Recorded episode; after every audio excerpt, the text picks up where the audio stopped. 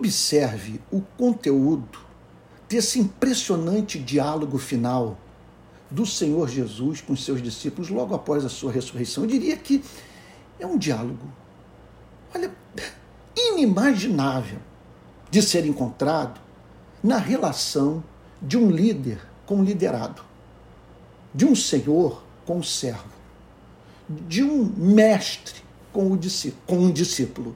Porque, olha o que, que diz Marcos capítulo 16, verso 14. Finalmente Jesus apareceu aos onze, quando estavam à mesa, e censurou-lhes a incredulidade e a dureza de coração, porque não deram crédito aos que o tinham visto já ressuscitado. O que, que havia ocorrido?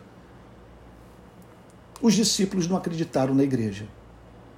E ao não acreditarem na igreja, eles não deram crédito à mensagem de Cristo, e isso pode acontecer. Aquelas pessoas testemunharam da ressurreição, comunicaram o fato aos discípulos, e os discípulos não creram nelas. E ao não crerem na mensagem dos seus irmãos na fé, estavam botando em descrédito a mensagem de Cristo, porque Cristo havia dito para eles que o amor triunfaria, que a morte não poderia reter o amor, a beleza, a sabedoria, a santidade. A morte não poderia reter o Filho de Deus. Jesus censura-lhes, portanto, a incredulidade e a dureza de coração. No minuto seguinte, ato contínuo, o Senhor Jesus vira-se para aqueles mesmos homens e diz o seguinte: Vão por todo mundo e preguem o evangelho a toda criatura. Como ele pôde confiar tarefa de tal magnitude aqueles mesmos homens que, segundo ele, haviam manifestado em suas vidas incredulidade, subproduto de um coração duro. Quem confiaria uma missão a gente como essa? Esse diálogo é profundamente revelador do conteúdo do Evangelho. Por quê? Ele nos ensina três verdades e que eu espero que você guarde no seu coração, a fim de que Deus o use no mundo apesar das suas terríveis tentações.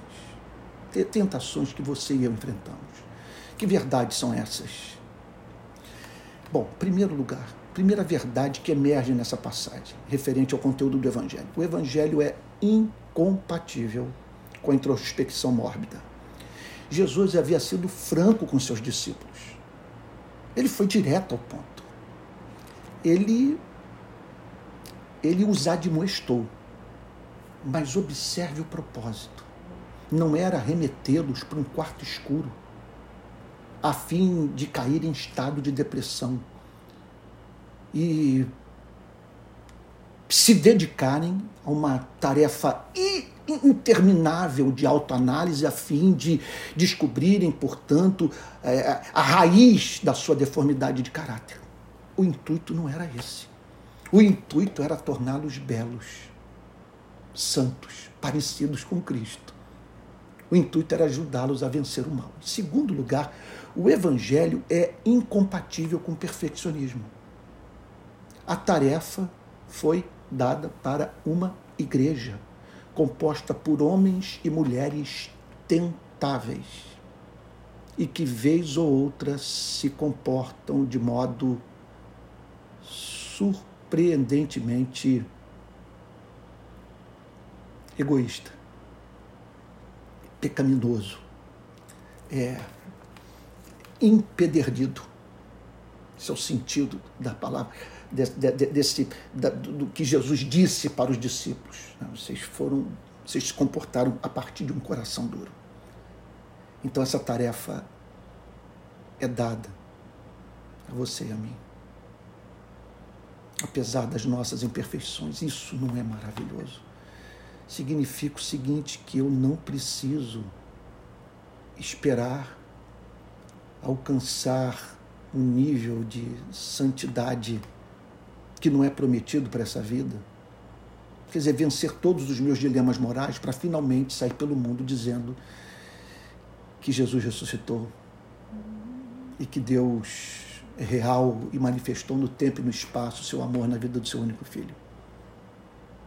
Eu posso ousar pregar, sabe? Apesar de mim. E por fim, essa passagem nos ensina que o evangelho é incompatível com, incompatível com a culpa.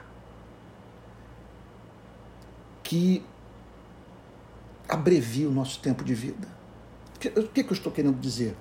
O evangelho é incompatível com aquela culpa que nos remete para aquele estado de alma que nos faz nos mantermos em silêncio, em razão do fato de nós não nos sentirmos dignos de sermos porta-vozes da mensagem do Evangelho.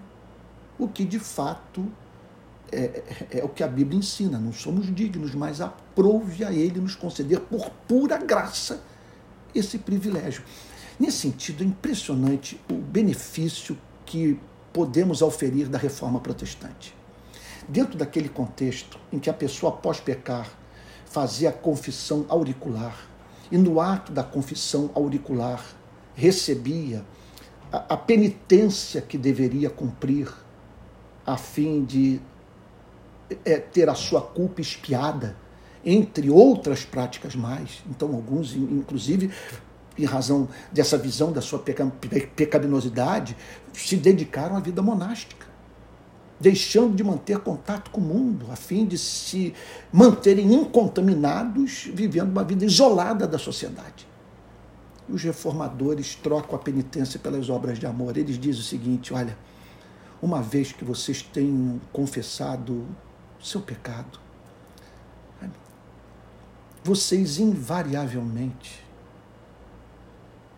é, ouvem da boca de Cristo que Cristo disse para a mulher que foi flagrada em adultério. Onde estão os teus acusadores? Ninguém te condenou, nem eu tampouco te condeno. Agora vá e não peques mais. Então, em vez de vocês passarem tempo fazendo penitência, em vez de vocês passarem tempo rasgando seus corações, caindo naquilo que eu acabei de falar, nessa introspecção mórbida que esteriliza a vida, saiam pelo mundo, confiando nessa graça, nessa graça que perdoa e que os autoriza, apesar de suas fraquezas, a anunciar o Evangelho mudo. Então, deixa eu fazer uma amarração final, uma síntese desse, das lições que aprendemos desse diálogo do Senhor Jesus com seus discípulos. Eu lhes disse que essa passagem nos ensina que o Evangelho é incompatível com a introspecção mórbida. É incompatível com o perfeccionismo. E o evangelho é incompatível com a culpa que nos faz é, desperdiçar o nosso tempo.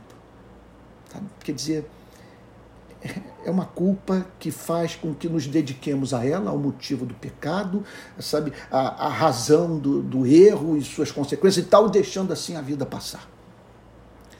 E nos privando de confiarmos mais na misericórdia de Deus do que na nossa inocência e pronto, e partirmos para o mundo a fim de anunciarmos o Evangelho na força desse mesmo Evangelho. Então, agora a síntese disso tudo é o seguinte: a igreja só pode pregar o Evangelho ao mundo se ela já permitiu que Cristo pregasse o Evangelho para ela mesma. Então, o chamado é para anunciar o Evangelho. O que significa o seguinte: dizer para a humanidade que Deus é bom. E é justamente o conteúdo dessa mensagem que os discípulos deveriam anunciar ao mundo. Veja só, sabe? É o que deveria levá-los a se esquecerem do erro que cometeram e se lançarem no favor imerecido de Cristo a fim de, lá na ponta, é, se pegarem surpresos com as proezas que o Espírito de Cristo haveria de fazer por meio de suas vidas.